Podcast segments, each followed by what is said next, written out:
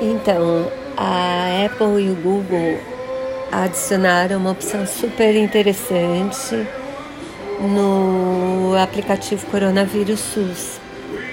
Você agora, se habilitar as opções certas e atualizar o sistema operacional, vai ser alertado se entrou em contato com alguém que testou positivo para o coronavírus.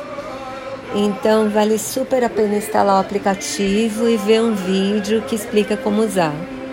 Tá bom? Eu vou postar os dois links.